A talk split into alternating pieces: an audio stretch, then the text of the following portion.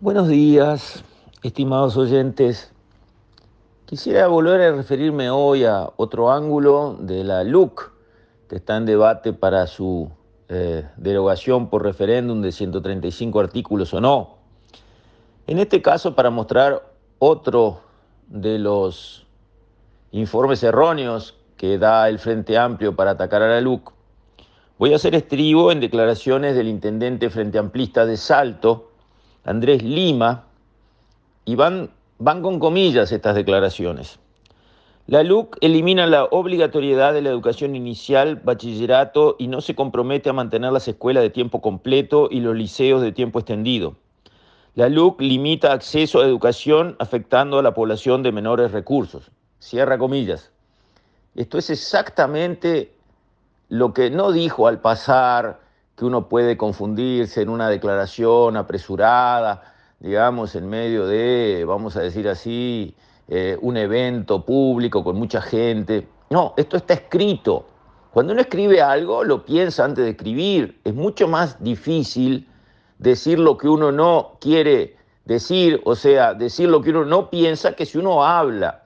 Al hablar es más fácil cometer un desliz. Al escribir ya son otros Pérez, porque uno escribe, lee lo que escribe y luego publica. Ese es el procedimiento en Twitter o en cualquier medio.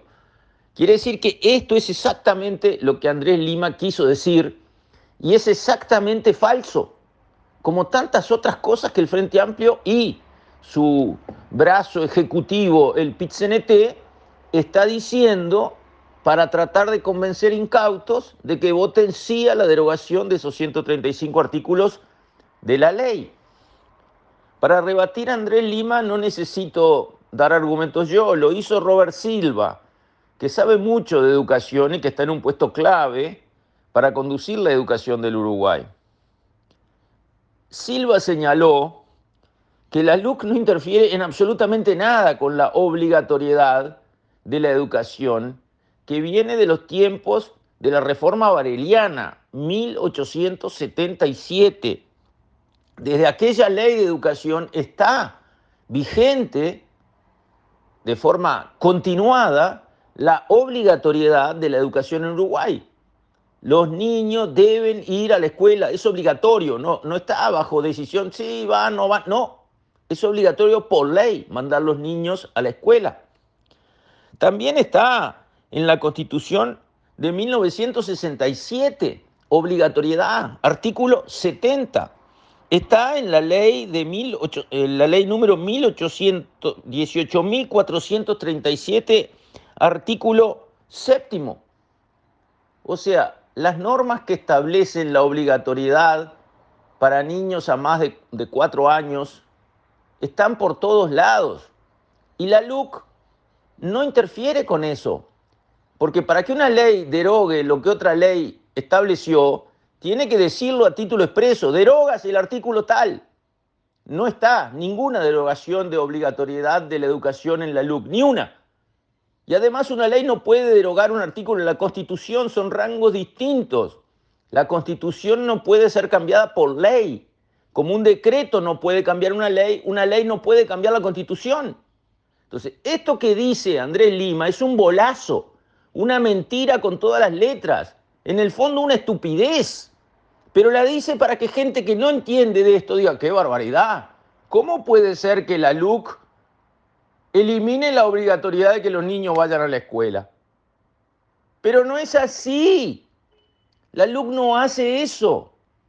Simplemente cuando uno quiere decir cualquier cosa para tratar de que una ley parezca mala, ah, bueno, no hay límites a lo que la creatividad humana puede llegar a concebir, como en este caso. Y de paso señalo, se ofende Lima de que la LUC no promociona, no se compromete a mantener las escuelas de tiempo completo y los liceos de tiempo extendido. Esos instrumentos para mejorar la educación del Uruguay, ¿saben de dónde vienen? De la reforma del profesor Rama, del gobierno primero de Sanguinetti, atacada esa reforma y el propio Rama con crueldad, con maldad, con virulencia por el Frente Amplio y todos los sindicatos relacionados con la educación. Ahora resulta que son las niñas de sus ojos, la escuela de tiempo extendido. ¡Qué buena herramienta! La LUC no dice que no las va a apoyar, porque la LUC no tiene que ponerse a decir todo lo que el gobierno va a hacer en ámbitos que la LUC no quiere cambiar. El gobierno apoya los liceos de tiempo extendido y va a tratar de ir construyendo más, no solamente mantener los existentes, y lo mismo con las escuelas de tiempo completo, que es una buena herramienta para ayudar a los chiquilines en zonas económicamente desfavorecidas. Esto es una mentira, lo que dice Lima. No tiene nada que ver. No es así. ¿Y por qué lo dice?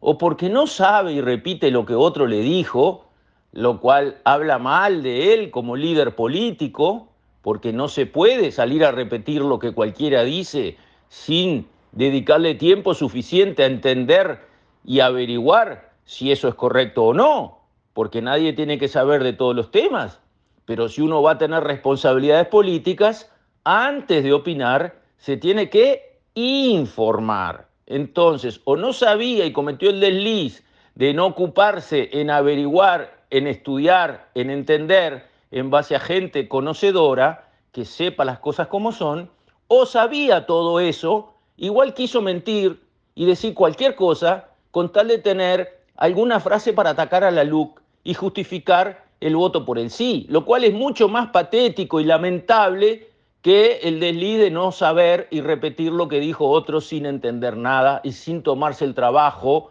por haraganería de no estudiar, de no aprender, de no informarse. Así está transcurriendo este debate, la LUC sí o la LUC no. Lo que hay que hacer es mantener la LUC vigente, porque es una buena ley y los ataques que le están haciendo para tratar de derrogar algunos artículos, que dicho sea de paso, unos cuales el propio Frente Amplio, que ahora quiere derogar, votó, lo cual vayan a explicarme, a ver la coherencia de esa fuerza política, cómo puede ser que levante la mano para votar un artículo y que después haga campaña para derogarla, que me expliquen, a ver la coherencia, dónde está. Bueno, la LUC hay que mantenerla, hay que votar no. Con esto estimados oyentes, me despido. Hasta mañana, si Dios quiere.